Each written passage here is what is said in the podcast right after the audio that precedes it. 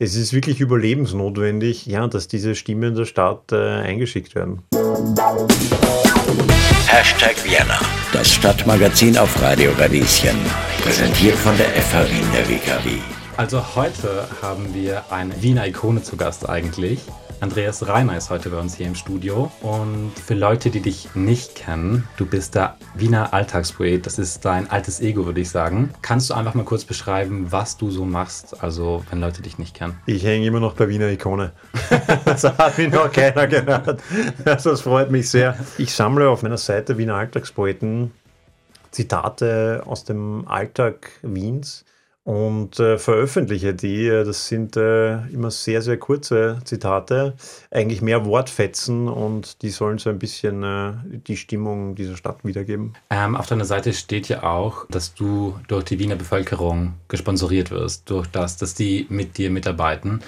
Wie viel kommt da jetzt von dir selber und wie viel kommt von anderen Leuten mittlerweile? Hörst du da selber noch Sachen, die du aufschreibst oder sind das jetzt mittlerweile nur noch Vorschläge, die du zugesendet bekommst? Ja, das meiste ist leider eingeschickt mittlerweile. Ah. Ich bin eh schon traurig und andersrum, ich freue mich dann immer extrem, wenn ich auch einmal wieder Aha. was höre, was ich dann posten kann, aber es passiert nicht sehr oft. Die Wahrheit ist, ich kann leider nicht den ganzen Tag U-Bahn fahren oder, oder im Café sitzen und darauf warten, dass irgendwas Tolles passiert und deshalb würde es das Projekt auch schon lange nicht mehr geben, wenn die Leute nicht einschicken würden. Es ist wirklich überlebensnotwendig, ja, dass diese Stimmen der Stadt äh, eingeschickt werden. Aber wie sortierst du das dann aus? Hast du da ein Team, das hinter dir steht? Machst du das alles alleine? Weil ich kann mir vorstellen, dass da viele Sachen reinkommen und nicht nur so ein, zwei pro Woche. Es kommt sehr viel rein ähm, und tatsächlich mache ich es immer noch alles alleine. Ähm, das ist auch so ein, eins der großen Missverständnisse, auch wegen dem Namen, weil der Name ja ein Plural ist. Deshalb glauben immer alle, dass da ein großes Team dahinter steht. Wobei seit dem letzten Buch, glaube ich, ähm, hat sich dann doch umgesprochen.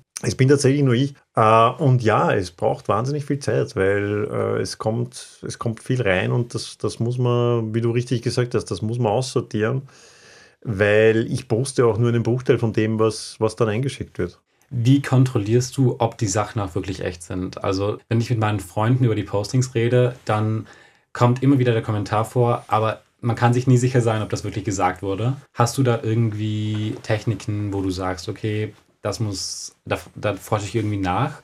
Oder was hast du da für Techniken? Ja, also es ist eigentlich genauso, wie dein Kommentar schon gesagt hat. Man kann sich nie hundertprozentig mhm. sicher sein, dass es wirklich echt ist. Ähm, ich habe diesen Wahrheitsanspruch auch nicht. Ja. Die Seite heißt ja auch Wiener Alltagspoeten und nicht Wiener Alltagsjournalisten. Ja. Du bist Journalist, du, du musst die Wahrheit berichten. Ja. Mhm. Ähm, ich in meiner journalistischen Arbeit auch, aber bei den Wiener Alltagspoeten ist das, steht es nicht zwangsläufig im Vordergrund. Nichtsdestotrotz, für mich ist es extrem wichtig, dass die Sachen echt sind. Und wenn jetzt etwas kreiert oder konstruiert aussieht, dann würde ich es auch nie posten. Ich gehe davon aus, dass 99 Prozent der Beiträge, die ich da gepostet habe, tatsächlich passiert sind. Mhm.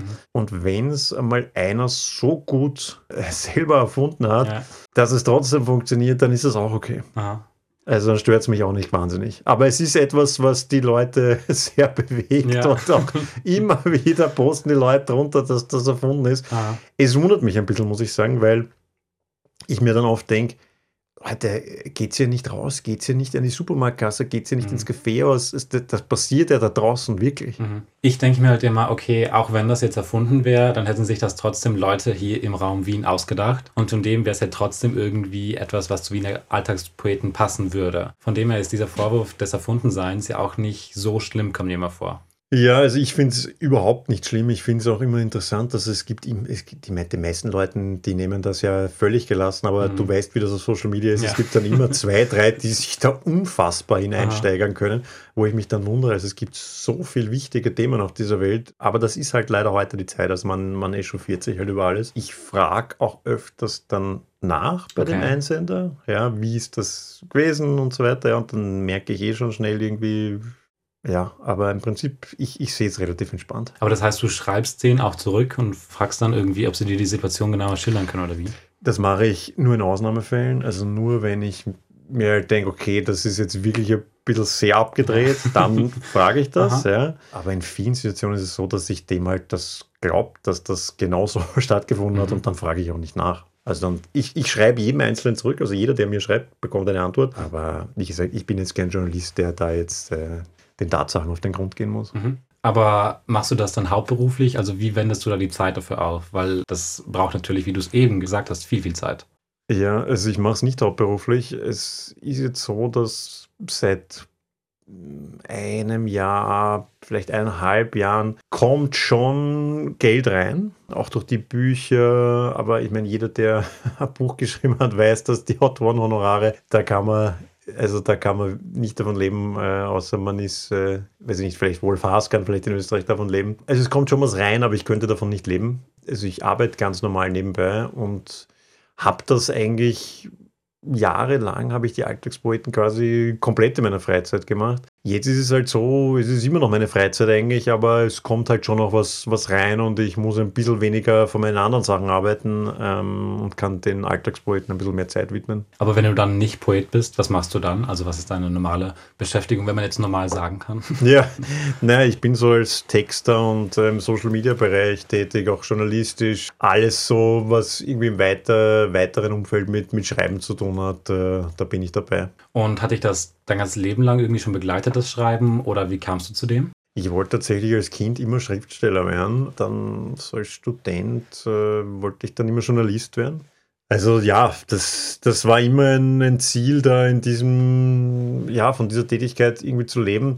Und das habe ich dann aber verloren. Also ich weiß noch so meine ersten Jobs, die haben dann überhaupt nichts damit zu tun gehabt. Wenn ich sage meine ersten Jobs, meine ich eigentlich in Wahrheit einen sehr großen Teil meiner Karriere. Und es war dann auch so, also ich bin dann auch bei meinem letzten Job draufgekommen, ja, dass mich das überhaupt nicht glücklich macht, was ich da tue, obwohl ich viel verdient habe und auch, es war eigentlich ein cooler Job, aber es war halt nicht das, was ich machen wollte.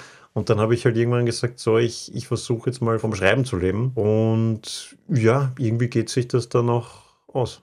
Und was hast du da gemacht? Äh, bei deinem Job vorher? Kannst du mir das erklären? Kurz? Ja, also ich habe für ein Bewertungsportal, für ein amerikanisches Bewertungsportal gearbeitet und war dort als Marketing Director tätig. Ähm, habe da quasi das Marketingprogramm für zehn europäische Standorte geleitet. Das war schon cool. Also ich bin da halt die ganze Zeit hin und her gefahren zwischen diesen europäischen Standorten und dann auch oft nach San Francisco, wo die, wo die Firma halt beheimatet ist. Das hat schon eine Zeit lang Spaß gemacht, aber irgendwann hat es mich dann genervt. Auch die ganze Rumfliegerei ist mir dann irgendwann irrsinnig am Arsch gegangen und war irgendwie nie zu Hause und nie in Wien und ich war dann, ja, war dann eigentlich froh, wie es vorbei war. Das heißt, du bist ja auch Ur-Wiener, du bist ja hier geboren worden auch, oder? Im AKH, ja. Uh, du bist made in AKH. Made in AKH. made in altes AKH sogar damals noch. Oh, so wirklich? alt bin ich, ja. Okay. Ähm, das heißt, Wien hat dich trotzdem irgendwie immer festgehalten, auch wenn du im Ausland warst, oder wie?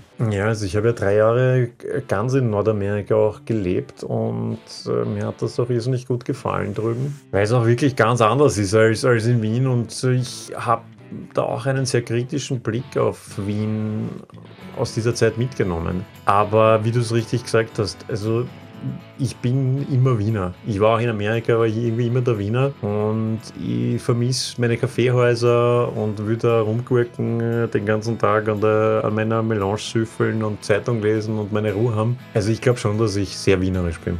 Das heißt, das war für dich dann auch der Auslöser, warum du jetzt Wien Alltagspoeten gestartet hast, oder? Es war, es war ein längerer Prozess. Also ich habe diese Idee für das Projekt habe ich schon länger mit mir rumgetragen und irgendwann habe ich dann, ich weiß nicht, das war irgendwie zwei Uhr in der Früh und ich habe nicht schlafen können und da habe ich gesagt, so ich mache jetzt die Instagram-Seite und probiere das einfach einmal, wie das läuft. Und das, das hat ja dann auch eine Weile gedauert, bis das eine nennenswerte Anhängerschaft hatte. Ich meine, das brauche ich dir jetzt nicht erklären, also eine Instagram-Seite aufzubauen das braucht ja viel Zeit auch. Und ich habe irgendwie dann schon von Anfang an gemerkt, okay, den Leuten taugt das auch. Auch den, wenn ich damals nur 200 Follower gehabt habe, den 200, denen gefällt das. Und habe es dann halt weitergemacht. Und es ist, es hat sich dann einfach entwickelt und es ist immer bergauf gegangen und es sind dann immer mehr Leute dazugekommen und irgendwann hast du dann plötzlich 100.000 Follower und du weißt eigentlich gar nicht, wie, wie, wann ist das jetzt passiert.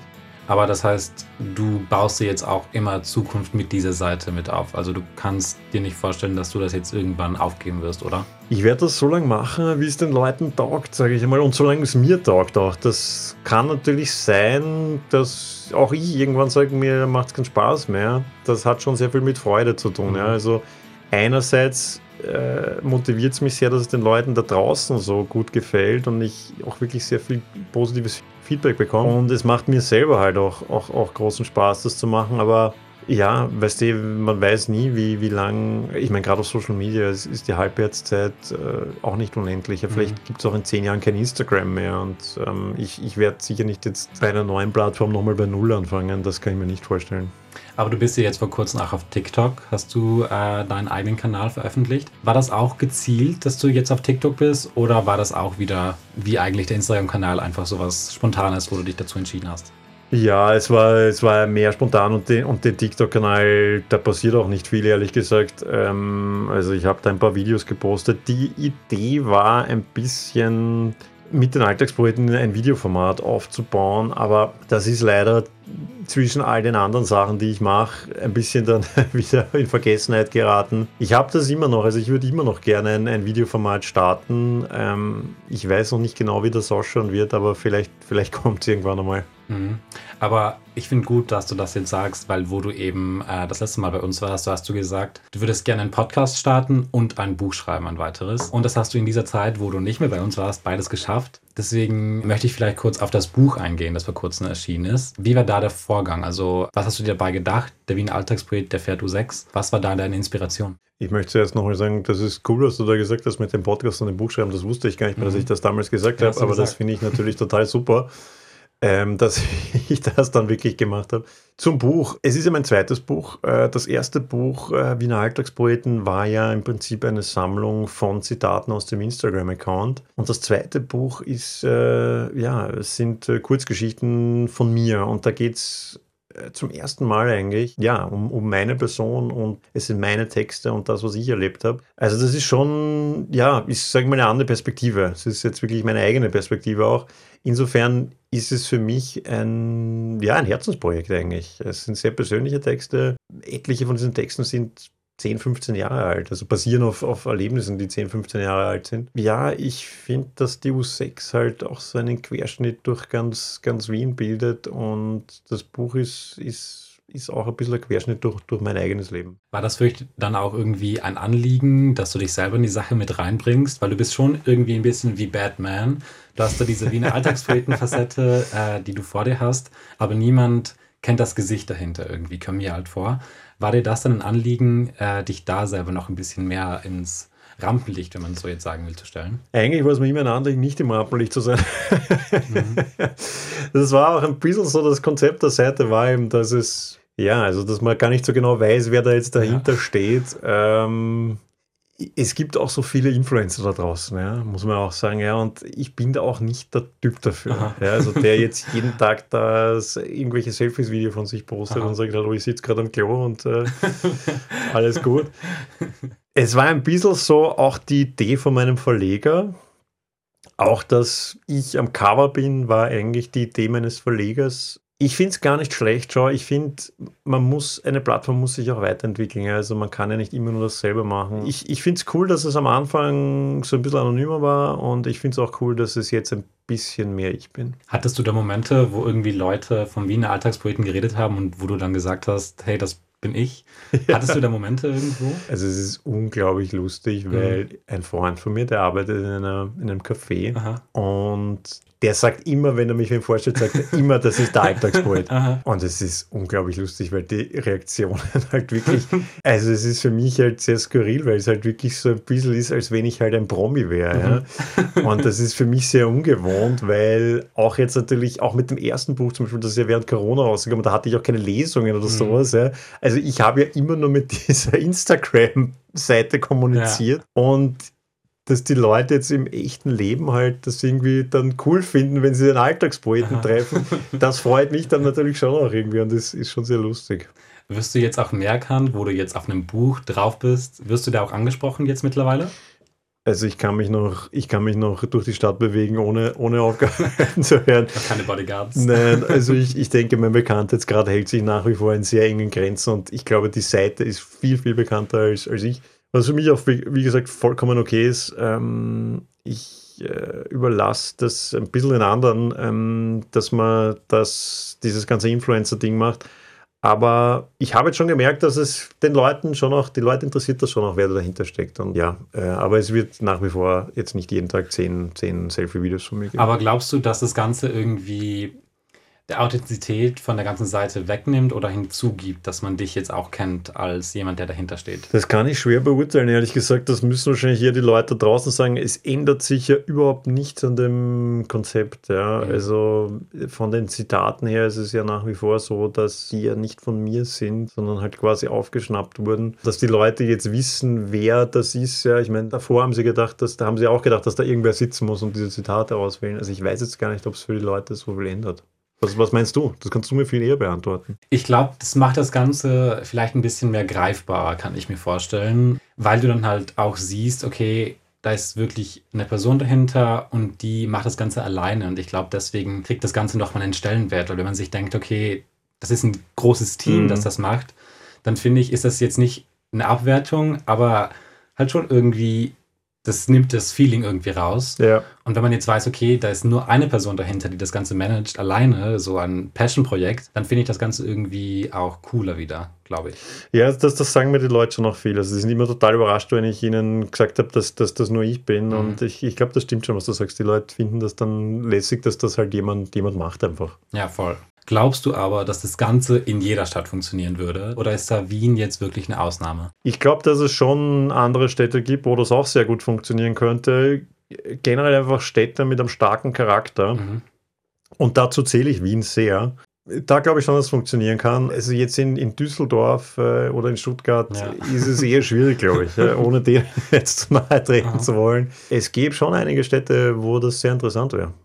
Ja, das glaube ich dir auch. Hast du irgendwie auch äh, Ideen gehabt, das Ganze irgendwie zu exportieren, die Idee? Ja, also die Leute sagen mir das auch immer wieder, ich soll das doch in Berlin oder was weiß ich nicht wo machen. Ja. Also ich bin jetzt äh, familiär einfach äh, sehr an Wien gebunden. Ich habe auch jetzt äh, ein, ein Kind bekommen. Insofern, wenn ich das vor zehn Jahren gemacht hätte, dann hätte ich vielleicht wirklich gesagt, komm, ich probiere das jetzt noch in einer anderen Stadt auch. Mhm. Andererseits muss ich auch sagen, es ist für eine Stadt schon wahnsinnig viel Arbeit, auch ja. wenn es eine sehr schöne Arbeit ist wenn ich es jetzt in, einem, in einer zweiten Stadt auch machen würde, dann müsste ich auf jeden Fall das mit jemandem zusammen machen. Also das könnte ich auch gar nicht mal allein machen. Und außerdem, schau, du musst auch, du darfst eins auch nicht vergessen. In, in, ich, bin, ich bin Wiener, ja, und ich habe einen Großteil meines Lebens in Wien gelebt mhm. und kann deshalb, glaube ich, das auch authentisch rüberbringen. Äh, wenn ich das jetzt in Berlin mache oder in New York oder wo auch immer, dann bin ich quasi ein Zurgraster dort. Ja. Und dann ist es eigentlich auch nicht mehr authentisch. Ja, ich kann das äh, sehr, sehr nachvollziehen, dass das Ganze irgendwie auch für dich viel, viel näher alles ist und äh, du kannst auch besser aussortieren, was klingt irgendwie nachvollziehbar für die Stadt. Hast du vielleicht einen Lieblingsspruch von den ganzen Sprüchen oder den ganzen poetischen ähm, Mitwirken, das du auf deiner Seite hast? Ja, ich habe ich hab viele Lieblingssprüche und ich sage immer was anderes, wenn mir jemand diese Frage ja. stellt. Aber es gibt einen, den sage ich oft und den sage ich jetzt auch, weil es gerade so ein schöner Tag draußen ist. Mhm. Das war nachdem Wien wieder mal diese Wahl gewonnen hat zur lebenswertesten mhm. Stadt der Welt auf der Donauinsel. Älteres Ehepaar, äh, Frau sagt zu ihm, du hast gehört, wir sind schon wieder lebenswerteste Stadt der Welt geworden. Und der Mann sagt drauf, naja, anderswo ist noch geschissen. Ne? ja, ich finde, das passt ja auch zur Zeit gerade so ein bisschen. Ich finde auch, ich finde, das ein, war einer der passendsten Sprüche überhaupt. Ja, voll. Aber dann bedanke ich mich, dass du hier warst. Danke, dass du bei uns im Studio warst. Ähm, danke für die Einladung. Danke für das nette Gespräch und bis zum nächsten Mal. Bis zum nächsten Mal. Übrigens, eine Sache gibt's noch. Wenn euch die Sendung oder der Beitrag gefallen haben, dann hinterlasst uns gerne einige Sterne und eine Bewertung. Das dauert zwei Sekunden und unser Tag ist damit gerettet.